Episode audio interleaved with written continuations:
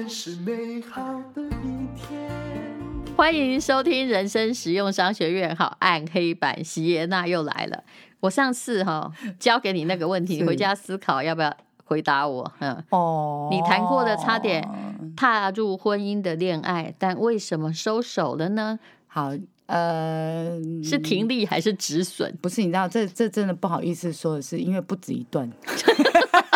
你把那个讲到底婚姻前的停利和止损，来，这个是你的题目。嗯，我我之前有一个交往七年的工程师男友啦，嗯，对，然后我们本来是有要打算要结婚的。这是在什么时候交的？呃，其实才刚分手两年而已。哦，也是在你酒店业的时候交的，其实已经是当老板娘的时候交的啊。妈妈上是，对对，对。那他认识你也知道你是妈妈桑，他知道，因为是他是来我们店喝酒的客人啊。哦，我还以为你跑去那个上什么补习班，然后把人家骗来。没有没有没有，基本上我不缺男人，我只要从店里挑就有了。哎呦。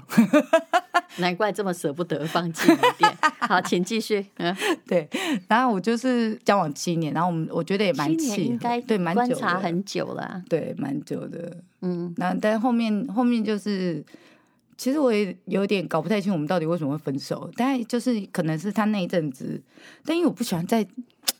我不喜欢讲前男友的坏话，对，没关系。对，所以我我觉得就是我们已经讲了那个精神有点问题的。哦哦，因为那个那个是真的是一个很很传奇的故事，而且可以修饰点文雅一点。等下我们先讲认识过程嘛，因为他来只是来喝酒，对，对对，他搞不好是第一次就踏进去，对，就被你盯上了。对，前几次啦，大概是这样。对对对，大概是这样。你怎么样？我是自己追他的啦。对，那你怎么样让他呃？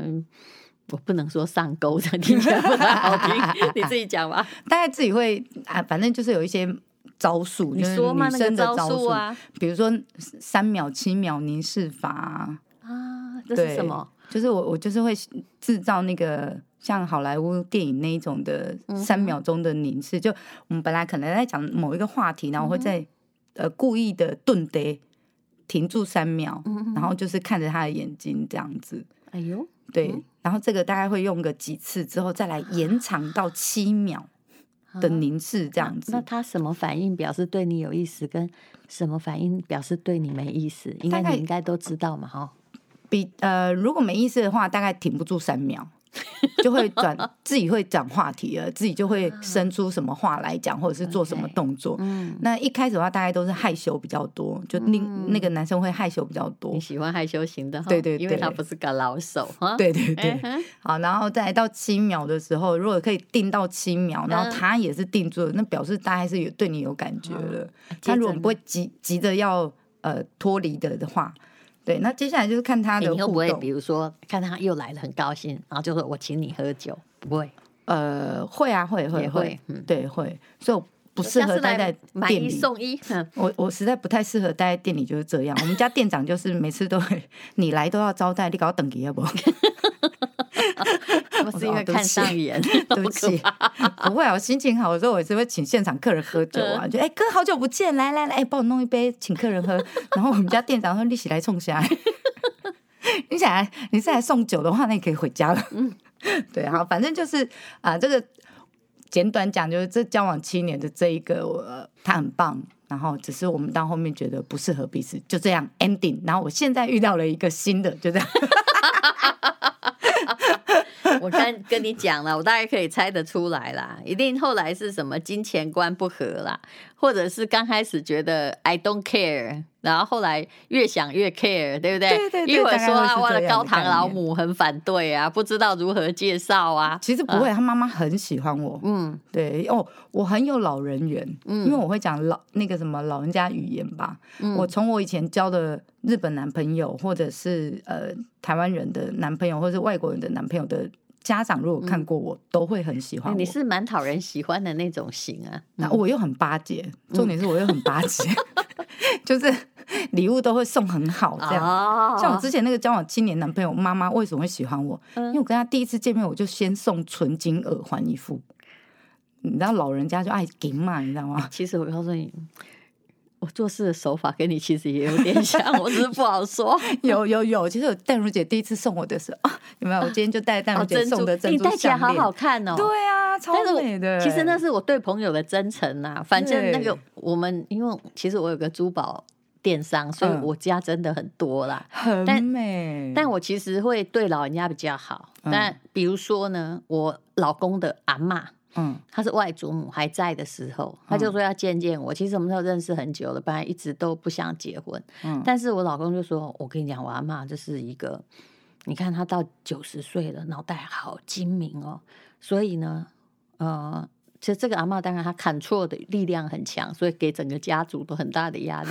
但是我婆婆就跟他说：我跟你讲，我妈哦，是我想到她。”在他去世的那一天，他会连他银行户头里面的个位数都算得一清二楚的老人。你看自己的女儿这样，所以我那时候跟他要见面的时候，那时候我们已经打算快要结婚了啦。是我其实没有特意特意要巴结他，但我既然想说他这么爱钱哦，对，那反正大家都。少啰嗦嘛，那就要送他什么礼物？你知道我给他一两黄金，送今天新不啊没卖，怎么办？我的手法是不是有点相信？他就其实。他只是外祖母，我老公要娶谁跟他是没相关。对对对，但是我只是觉得说，老人家既然想喜欢那个，而且那时候一两黄金很便宜，大概一万多块而已，嗯、一两万块。嗯，他就拿着那个盒子，他要打开看什么礼物。一打开看到一两黄金的时候，你可以看到那个老人噔噔 冻结的可爱表情。所以一直到他去世的那一天呢，我跟你讲，谁给他东西都没有用，他就永远记得我，他永远记得我是全世界对他最慷慨的。事实上，就花那一万多块啊，所以。你知道，有时候我们其实是想对人好了。对，嗯，真的，嗯。所以送年年纪比较长的黄金，亲爱的听众们学到了吗？新不啊们想要后面生活过得好，我爱给耶。对，嗯、因为我妈也是爱黄金啊。我之前教的就是我包养我的那个澳洲的那个男生，嗯，嗯因为他年纪跟我差太大了。嗯然后，照理是应该要反对、反对再反对，恐怕比你们娘还大。对，他已经，他是比我娘还大啊。嗯。然后我妈就，我妈就是一直在想说，你为什么要跟这种老人交往？这样多恶心啊，什么之类的。嗯、后来第一次见面的时候，因为我妈呃体质过敏，只能戴纯金跟纯银的东西。嗯、然后我就说，那我们去买一只纯金的手表送我妈。哇嘞！然后那个外国人就很少买黄金，他觉得黄金很贵。What？买一个纯金的手表多贵啊！嗯、后来去银楼看六万多块，哇，so cheap 这样子，OK OK，然后就买了，嗯、买了不是镀的，没有没有，就六万多，那时候金子算便宜、啊，对对，就我说的时间大概一两一万多块而已。对，那时候他就买了一个纯金的手表，六万多块给我妈。你妈马上看他变十大概跟外祖母的那个表情是一样的，一打开，哇哦！结了后，结了后，结了后，然后六十岁也不重要了，不重要，不重要。我跟他分手还骂了五年，你看看。我的妈喂，这是黄金的魅力。哎，我虽然知道黄金魅力对老一代很深，但是我现在更加确认，更加确认。对对，好，那 总而言之，那个七年的你不愿意讲，看起来总七年的很棒，七年的很好。对，这个就要学。你看，一分手，不管怎样都说你好。对对对，我我基本上不太除除了那个有病的以外，我，我不太讲其他那个，就是因为我觉得曾经爱过，然后我虽然现在变成是陌生人，或者是。最熟悉的陌生人之类的，对，但我觉得没有必要这样，因为他还有他的幸福。我完全同意，对啊、两性心理学就这样。而且你一直说他好哦，虽然他也许个性坏到跟历任女朋友都翻脸，嗯，但他始终还记得，只有你还在说他好，只有你没说他，这也是一种恩惠，因为忘得快，沉没成本立刻忘记，但因为已经都要分手了嘛。对，但确实我的脑袋就是会只记得好的，然后不记得坏的，因为就是可能也不错，很适合。和酒店业，对对对，我在这个行业混久了，然后所以不好的事情如果记得的话，我可能会得忧郁症。对，嗯、之前有一个那个什么歌舞伎町的书，台湾人在歌舞伎町的那个有一本书，然后来请我做宣传，嗯，然后我就说，哎、欸，我有在歌舞伎町上班过，哎，然后我就突然想起来这样子，嗯、然后我就说好啊，我我看一下那一本书，然后帮忙写一下推荐这样，然后看完了之后，突然发现，哦，我那时候去歌舞伎町的时候，我是。已经是被妈妈想卖到饭店门口，然后哭着逃回来台湾，我才突然想起这一件事情，就哦，哎、欸，不好意思哦，就是你这段故事我忘记了耶，你这段故事好像之前没讲哦，对对对，这是什么时候的事啊？呃，就是在去澳洲之前，我还有去那个二十几岁哦，对，二十二十七八岁离开台湾的这个之前。日式酒店的时候，对，你到歌舞伎町打工两个月多，而且席耶娜非常厉害，她基本上也没学啥五十音，但她说她听力很好，所以竟然可以跟大家在不识字的状况下，可以进行所有的日本绘画，可以可以。因为那时候就很爱看日剧，所以但是我的发音也蛮算、嗯、算标准的。所以歌舞伎町，等下你刚刚讲的是怎么回事？我们我们追大姑奶，来我们来讲一下，就是现在这个，就是你知道现在我们在为调通，你现在会越讲哈，黑幕越多，快说，因为歌舞伎町的文化到底是什么？这个录音室怎么跟上次我来一样这么热啊？说嘛，气都没有开，是不是？嗯，好了，反正就是好热啊。好，那时候就是有有有去那个非法打工。姐，好热哦！好，你不能因为小朋友不要、哦、你不能因为你一直在对音控师抛媚眼，你就决定不要讲这一段，你给他供出来，就是人生做过的事情坦诚。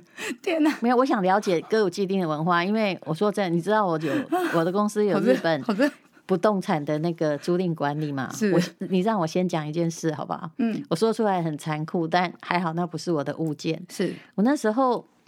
因为刚开始，嗯、呃，公司是托在一个朋友的那个公司那里，因为规模还不够大，就先记在人家名下。那个就是在歌舞伎町，然后他本来哈，就是因为投报率高的东京的物业也都在歌舞伎町。嗯，我好几次就想说，到底投报率比较高，要不要买？要要买嗯、但是。你知道里面大部分住的都是风化区，因为他们要上班到很晚，对，那很晚一定要在附近，那很可能一间里面住两个，对，或三个，因为他们其实只是要睡觉就可以的，白天有的还有不同的工作哦，对对对，呃，那或者是他们就住那个胶囊旅馆，如果是比较穷的，可是投报率高，但是更换率也会很高，所以我后来决定放弃歌舞伎町的物件，那有一个物件本来。朋友的公司推荐给我，后来有一位医生买了，你知道发生什么事吗？小姐死在里头吗？你怎么知道？大概都是这样，而且是真的哎！你知道他是怎么死的吗？嗯，就是他跟他的恩客发现，哎、嗯，其实这应该是要接受他的恩客就是在包养他的，发现他劈腿。可这很常见呐、啊，很常见，人家还要活啊，对，对不对？你批钱给的不够，你钱给的不够，结果就被发现了。结果他后来就是本来认为他固定的那个，他是一个黑社会的，这就很惨。嗯，嗯，他后来是把他那个哎，千刀万剐啊啊啊！你完全猜对了，然后就变成一个社会惨案。那房东台湾人怎么办？嗯，就变凶宅啊。嗯，然后。那个中介的人其实也很不安，就觉得说，为什么会帮顾客找到这样的房子？对对，对。可是你猜这事情的后面竟然没有太烂的收场。嗯、不久之后，比如说他本来租十万块日币一个月，对，就变成七万块日币，还是有小姐承租，他才不怕有人在里面，他只要便宜就好了。对，对对。我觉得日本人对凶宅超坚强。嗯哦，好，讲完了。但因为其实在日本孤独死也很多啊。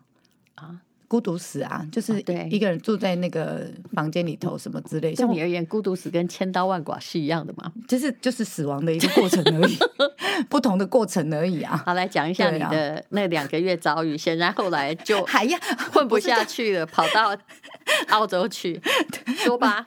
好，反正就是去打黑工啊，就是去打黑工，然后反正就是，但是就是像我们看到的日剧那样在陪酒，就这样。我一开始是因为红顶艺人去的，菜头那个红顶艺人，嗯他嗯、对，就是他们那时候呃在条通开了第一家的那个跨性别的酒吧，嗯，然后我就是呃很喜欢去那边玩，嗯，因为我觉得跨性就是那些呃第三性公关真的超有趣的。嗯、后来因为我唱歌算 OK 的。好听，嗯嗯、对，然后就是他们要招募去日本的，那时候是去名古屋的 Nishiki，Nishiki 也是一个大概是红灯区的概念，嗯、就是饮酒店比较多的，然后、嗯、他们要找台湾的人过去那边上班，唱歌吗？唱歌就是有跳舞的，有唱歌的，然后有。作秀的，然后打算去当暗黑界歌手啦。对对对，然后后来呃，就是你唱完歌之后，你还是要下去陪客人喝酒。是，大概所有日式日式的那一种，就是你要招，我们就有点像外劳去那边表演就对了。歌女兼 waiter，然后但是是非法的。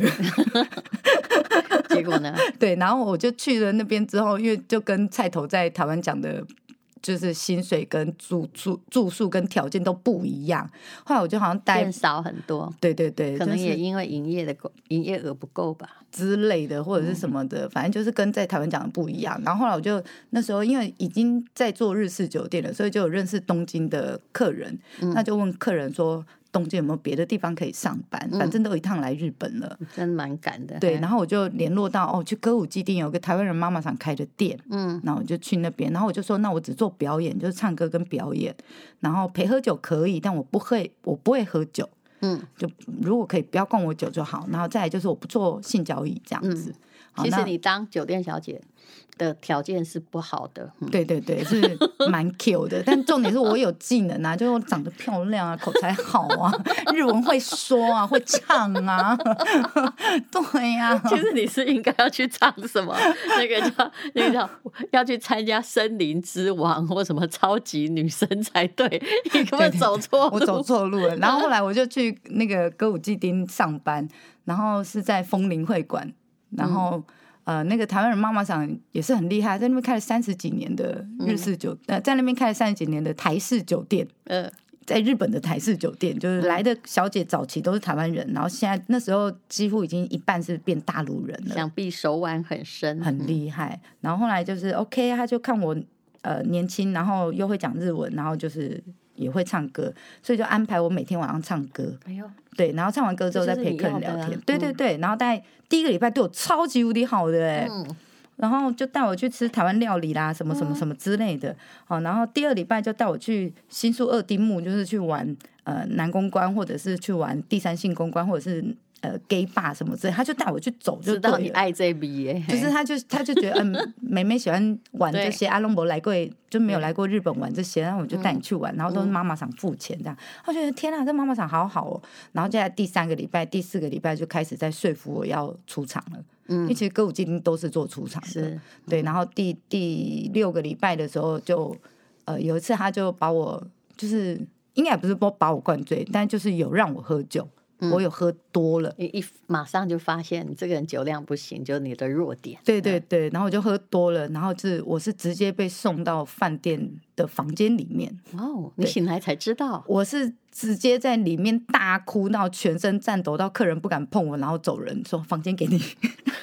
因为我在里面歇斯底里的大叫，因为我醒来现在在饭店，然后客人在摸我，在脱我的衣服。哇！然后我就是太惊吓了。其实他这是犯刑法的，你知道吗？对，因为因为我人在国外，然后我且你又在这个行业，对，然后我没办法说。所以我已经是已经是到就是这个回想起来，就是还是会起鸡皮疙瘩的阶段。嗯然后我已经是到歇斯底里的大吼，到客人不敢碰我走人，而且他也怕警察来，好不好？现在讲是好像很简短，但其实那时候的那一个小时，大概度日如年。嗯，对，大概就是跟我被骗的时候一样。对，然后房间。然后房间他是留给我，但是因为我们撤走，但是因为我那个时候是在歌舞伎町，然后我我们那个妈妈想给我们的宿舍是在那个新大久保，所以其实走回去很近。嗯，等下我就边走边哭回宿舍，然后回宿舍因为是有跟其他小姐一起住的。嗯，然后其他小姐就说：“呃，这种事不是很正常吗？嗯，对，啊，你没有同情你哈？对，他就说啊，你他妈来要来做这一行的，嗯，不上你是装什么清高啊，什么之类。”嗯，然后反正后来我就是回来台湾了，然后这件事因为有点太痛苦，就有点忘记了。其 实你知道，这个妈妈想回来台湾，要退休回来台湾，我还跟她去吃饭，我整个忘记耶。我只记得他对我好，带我到处去玩的那个画面呢。因为他他他也许认为只是你们两个沟通本身有问题，有问题。对他，因为他觉得你这么看起来又很 open，你应该是 OK 的啊，对。而且你做这行也不是刚做，结果没想到啊，另外怎么变成这样啊？对，他搞不好他也被你吓到，而且还赔了客人很多钱，有客人还去收惊，有可能，有可能。反正我就记得我那时候他回来台湾的时候，我还跟他去吃饭，然后我还完全不记得这一件事情。然后就到去年在介绍那一本书的时候，这个记忆才突然跳出来，就 What the hell？对，路行路唔丢，嗯，哎，嗯，我还跟那个妈妈上去吃饭。其实你也，因为他不是特别对你这样了，嗯，对不对？嗯嗯、所以每一个地方的风俗店的套路都不一样，对，都不太一样。如果你现在在台湾，你这样做，你是很容易被告的，因为现在手机智慧型。手机发达，你可以随时可以收证录影啊。是，可是我那个年代，就是那个时候做黑工或者是做风化场所的时候，就根本都没有这些可以保护自己的。谢娜最厉害的是，他不管经过什么这个啊惊涛骇浪啊，他并没有从八大行业中退缩，没有。而且我还做到就是条通内出泥而不染的店家。嗯，对，就是我是做纯酒吧，然后就是我把那个就是。日式酒店的精髓就是，我们日式酒店就是公台嘛，就每一桌会去跟客人打招呼聊天。那我会让我的服务生也去跟客人建立人脉，就是他们可以交很多好朋友。嗯、像我有很多妹妹，呃，在疫情之前来的时候，他们都不会讲日文，来三个月日文都会讲了。哎呦，重点是还有客人资助他们去日本玩，就是呃，我们家妹妹就买了红眼机票，然后开始跟客人说我几月几号要去日本哪里哪里玩。然后客人就说：“那我帮你订一个饭店好一点的，嗯、你不要去睡胶囊旅馆，你去睡这一间，嗯、我帮你付好钱了。